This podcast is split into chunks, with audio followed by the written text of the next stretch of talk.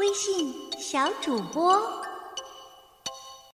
大家好，我叫赵一鸣，今年十岁，我非常喜欢小雪老师讲故事，你们也一样吧？今天呀，我要问大家一个问题：过年了，你们一定都得了不少的压岁钱，你们是怎样安排压岁钱的呢？下面我就给大家讲一个关于压岁钱的故事。压岁钱，同学们，你们猜猜我最盼什么？一句话，盼过年。过年好啊，不光有好吃的、好玩的，还能跟着爸爸妈妈。到亲戚长辈家拜年，那位说了：“拜年有啥？不就是串门吗？”我跟您说，拜年能白拜吗？给谁拜年，谁不都得给个红包，出点血呀？我有三个姨，三个姑，再加上爷爷奶奶、姥姥姥爷，这个年下来，我就得了。这个数多少？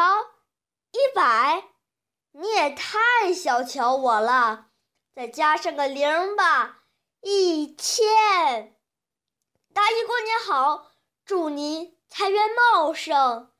大姨家开了个小卖店儿，哎，好好看我这大外甥多会说话。大姨给张压岁钱。一百大票，二姨过年好，祝您在单位里步步高升。二姨在单位里是副科长，好孩子。二姨给的压岁钱又是一张。三姨过年好，祝您万事如意，心想事成，又是一张。大姑过年好，二姑过年好，三姑过年好，爷爷奶奶、姥姥姥爷过年好。几天功夫，我就成了小富翁，整整一千块钱，十张百元大票。我用纸包了好几层，放在我的保险箱里。奇怪的是，爸爸妈妈。一点儿也不高兴，而且常常为钱争吵。一天晚上，妈妈把我叫到身边，轻轻地说：“佳佳呀，妈妈跟你商量点事儿。啥事儿呀？把你那压岁钱借妈妈二百。啥？我简直不敢相信自己的耳朵，妈妈。”向我借钱，给我想，妈妈开口，我能不借吗？我毫不犹豫地从保险箱里拿出两张老头票。佳佳，妈妈没钱了，再借妈妈二百。就这样，一而再，再而三，不到一个月，我所有的压岁钱。都被妈妈以各种名义借去了。妈妈，你不讲理！怎么了？这些压岁钱是我挣来的，凭什么都让你要去了？凭什么？你不吃不喝呀？那也不该花小孩的钱呀！啪！妈妈打了我一巴掌。妈妈。从来不打我，这一巴掌打得我委屈极了，我哇的一声哭了。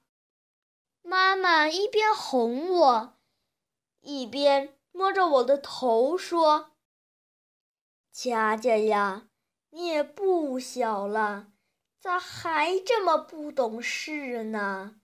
你只知道……”你挣了一千块钱，不知道妈妈也得给压岁钱呢。别的不说，就说你那些姨和姑，他们家里也有小孩儿，还有妈妈班上的同志、领导、朋友，谁家的孩子给妈妈拜年，妈妈不都得往外掏啊？哦，我明白了，原来我得的压岁钱不是白得的，是借的债。过后，妈妈还得加倍的还给人家。想起平时妈妈省吃俭用，今年又下了岗，家里的花销都可着我，我心里。难过极了，妈妈，下回过年咱不收压岁钱了，省得你还得还债。妈妈摸着我的头笑了，我也笑了。好了，今天的故事就讲到这，你们喜欢吗？